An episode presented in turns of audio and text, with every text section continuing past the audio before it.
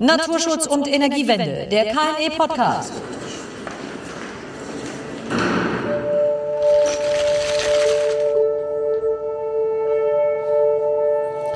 In den Diskussionen um einen beschleunigten und massiven Ausbau der erneuerbaren Energien spielen Photovoltaikanlagen unter den denk- und machbaren Energieträgern eine besondere Rolle. Solarenergie ist klimafreundlich und dominiert eine Landschaft nicht so, wie es ein Windpark mit seinen 200 Metern hoch aufragenden Windmühlen tut. Und doch hat das KNI eine Publikation veröffentlicht, die sich mit den von Solarparks ausgehenden Beeinträchtigungen von Landschaft beschäftigt. Herr Krieger. Guten Tag. Und Herr Erke. Das bin ich. Sprechen heute über Video mit den beiden Autorinnen der Studie, Nathalie Arnold und Julia Streifeler. Frau Streifeler, wie kam es dazu, dass Sie und Ihre Kollegin sich mit einem Thema befasst haben, das von vielen vielleicht nicht als das dringendste der Energiewende wahrgenommen wird? Ja, wir wollten uns eben frühzeitig mit diesem Thema beschäftigen, um Akzeptanzprobleme und Konflikte vor Ort zu vermeiden. Es gibt nämlich bereits Bürgerinitiativen gegen Solarparks und die Tendenz ist steigend. Außerdem stellen wir fest, dass Projektierer und auch Kommunen unzufrieden sind, weil es keine einheitlichen Bewertungsmaßstäbe gibt. Und außerdem ist es ja auch aus methodischer Sicht eine spannende Frage, wie man das subjektive Empfinden der Landschaft möglichst objektiv abbilden kann. Da gibt es Ansätze und wir wollen, auch wie es der Auftrag des KNE ist, hier die Debatte versachlichen. Vielleicht kann ich da noch kurz ergänzen. Also es ist ja auch so, dass wir deutlich mehr Photovoltaikanlagen brauchen, um die Klimaziele in Deutschland und der EU zu erreichen. Und im, im Erneuerbare Energiengesetz, das gerade in der Überarbeitung ist, wurde die Flächenkulisse für Photovoltaik-Freiflächenanlagen auch nochmal erweitert und auch außerhalb des Erneuerbaren Energiegesetzes und deren Förderung sind Photovoltaikanlagen mittlerweile sehr, sehr günstig, so dass sie auch ohne Förderung gebaut werden können. Allerdings zurzeit nur in einem sehr großen Maßstab. In Brandenburg wird zum Beispiel gerade eine 164 Hektar große Solaranlage gebaut ähm, und schrittweise in Betrieb genommen. Und das ist bis jetzt die größte Anlage in Deutschland mit einer Leistung von 187 Megawatt.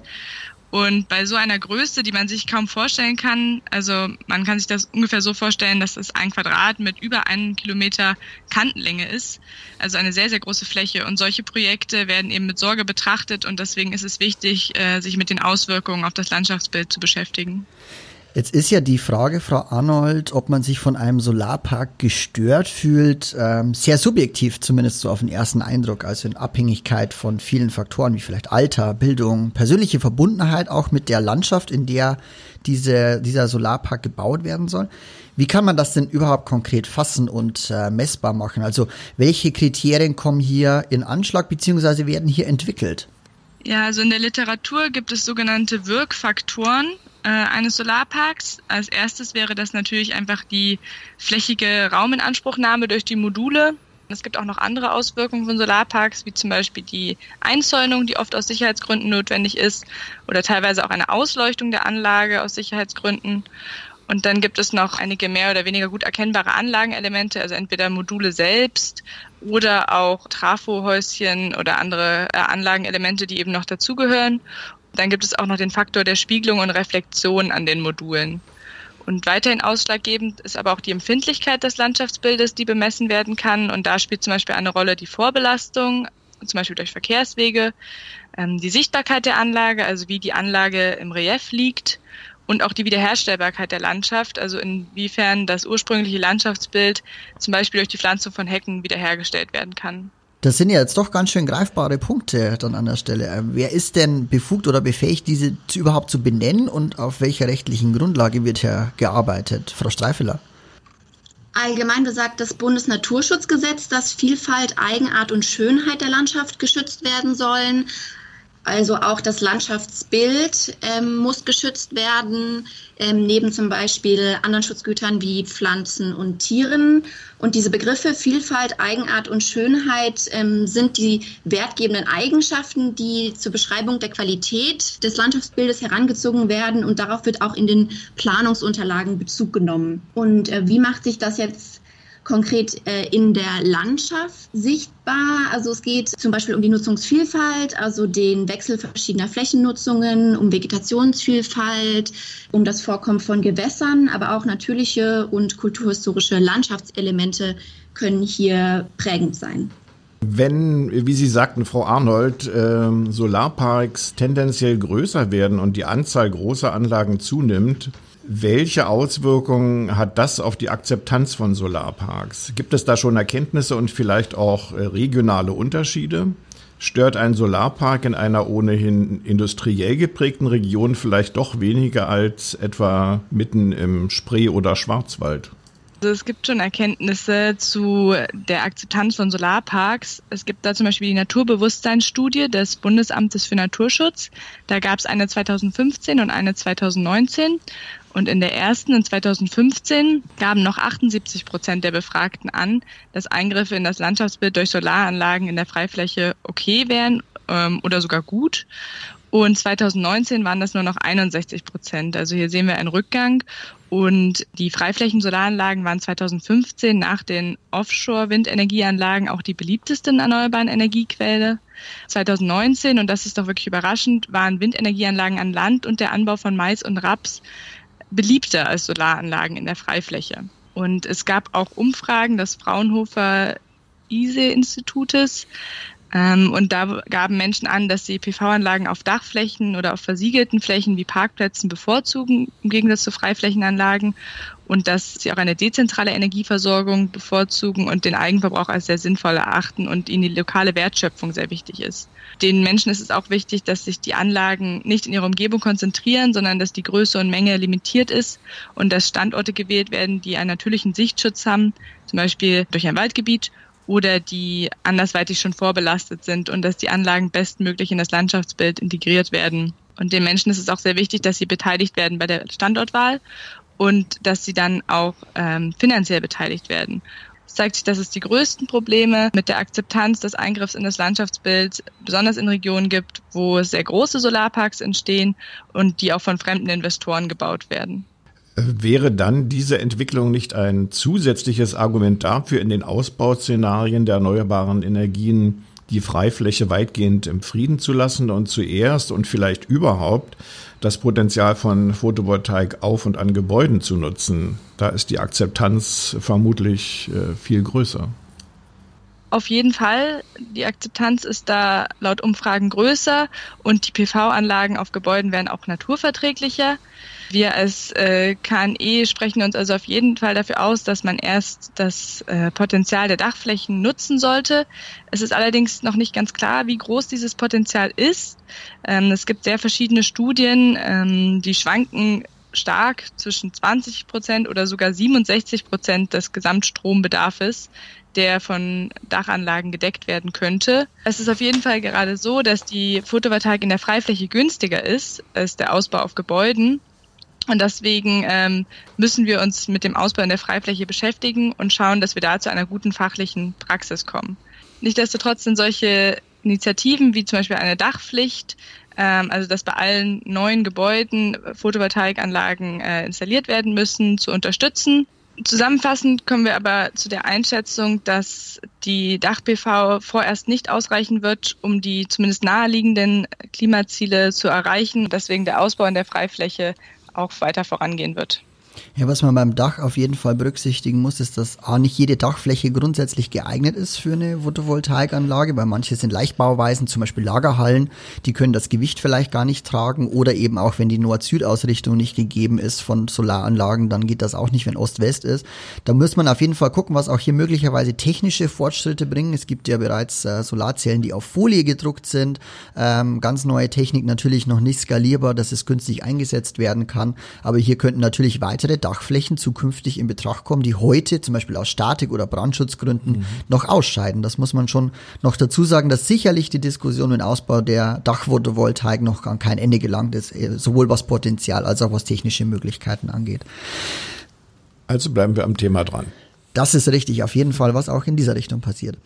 Ich würde noch gerne was Neues reinbringen, nämlich äh, an Frau Streifeler gerichtet. Äh, wie hat man sich denn eigentlich den Genehmigungsprozess für einen Solarpark vorzustellen? Läuft das genauso ab, wie wir es von den Windenergieanlagen kennen oder gibt es da Unterschiede? Und wie finden da Veränderungen beziehungsweise wohl eher Beeinträchtigungen des Landschaftsbilds überhaupt ihre Berücksichtigung. Ähm, Visualisierungen haben wir ja schon mal gesprochen über dieses Thema bei den Windenergieanlagen. Ähm, kommen hier vielleicht ja auch vor. Wird das dann durch behördliche Begehung gemacht oder wird das vom Schreibtisch aus beurteilt? Die Genehmigung von Solarparks erfolgt äh, im Rahmen der Bauleitplanung, also anders als bei Windenergieanlagen. Ähm, es handelt sich bei Solarparks in der Regel um Vorhaben im Außenbereich, für den die Gemeinde einen Bebauungsplan, also einen B-Plan aufstellt. Zum Bebauungsplan muss ein Umweltbericht erstellt werden und dafür wird in der Regel ein Planungsbüro beauftragt. Ähm, da geht dann ein Kartierer ins Feld und nimmt zum Beispiel die Biotoptypen auf und schießt Fotos von der Landschaft. Und anhand dieser Fotos kann dann mit entsprechenden Computerprogrammen eine Visualisierung der geplanten Anlage erarbeitet werden. Und im Umweltbericht werden dann die Auswirkungen auf Natur und Landschaft bewertet und Maßnahmen zur Vermeidung, Verminderung und zum Ausgleich der negativen Auswirkungen aufgeführt.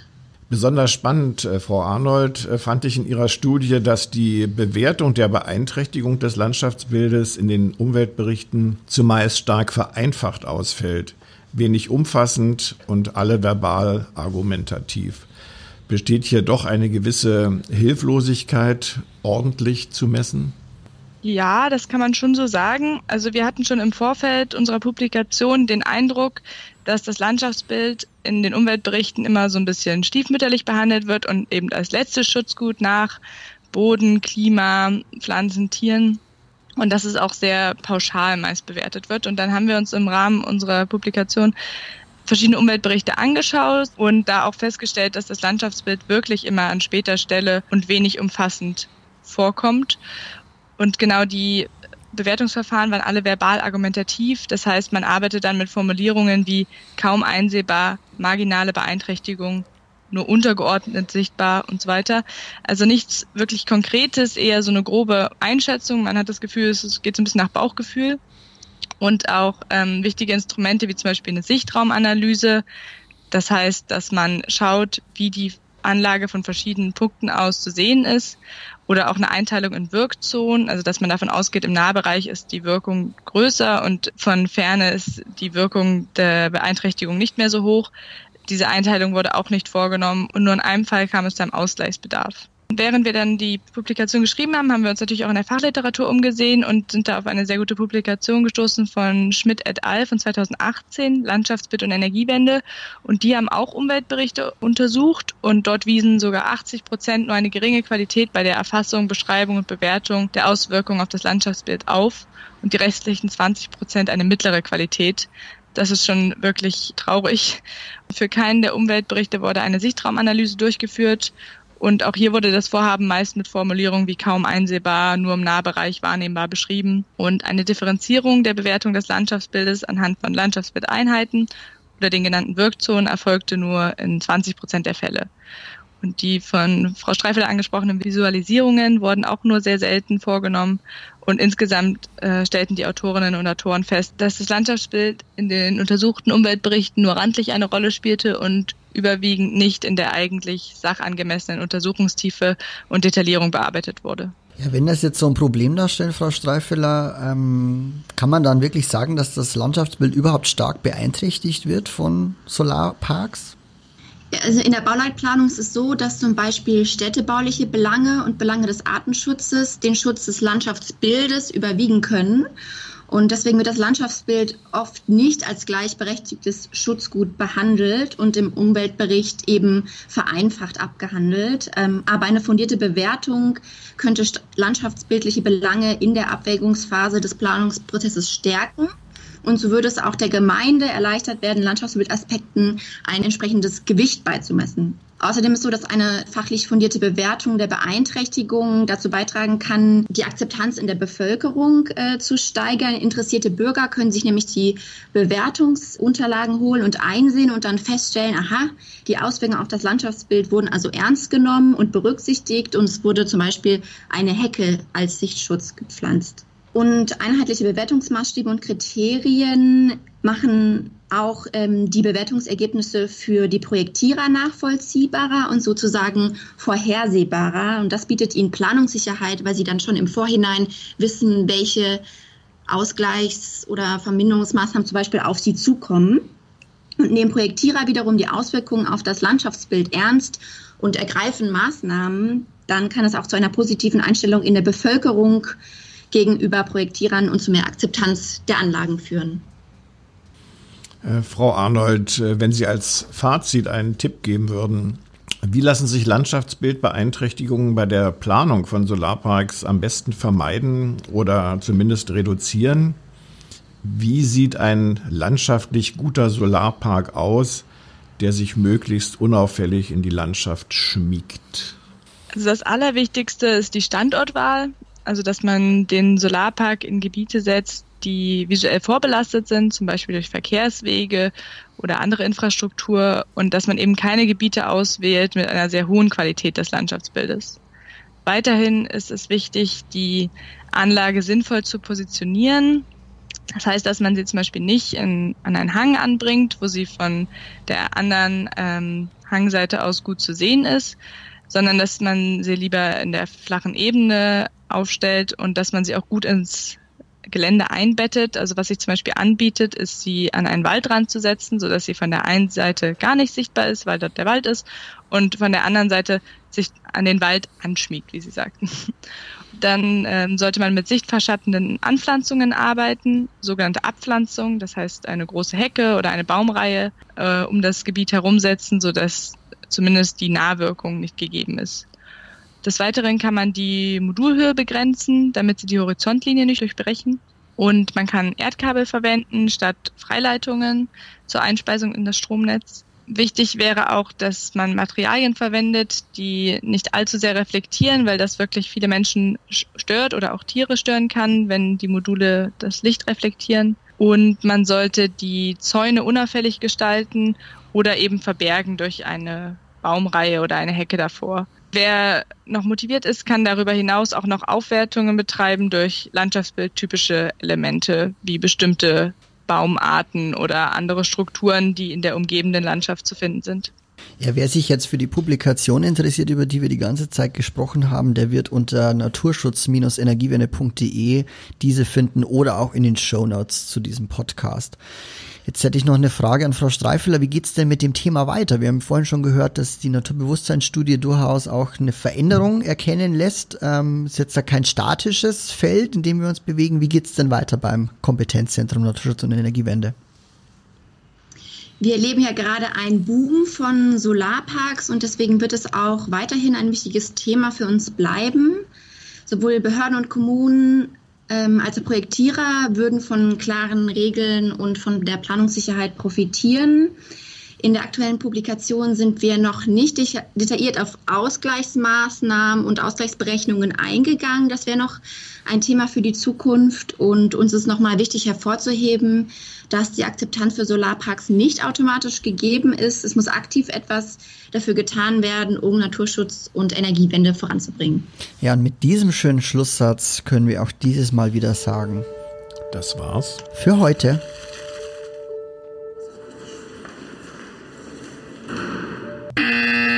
Naturschutz und Energiewende, der KNE Podcast.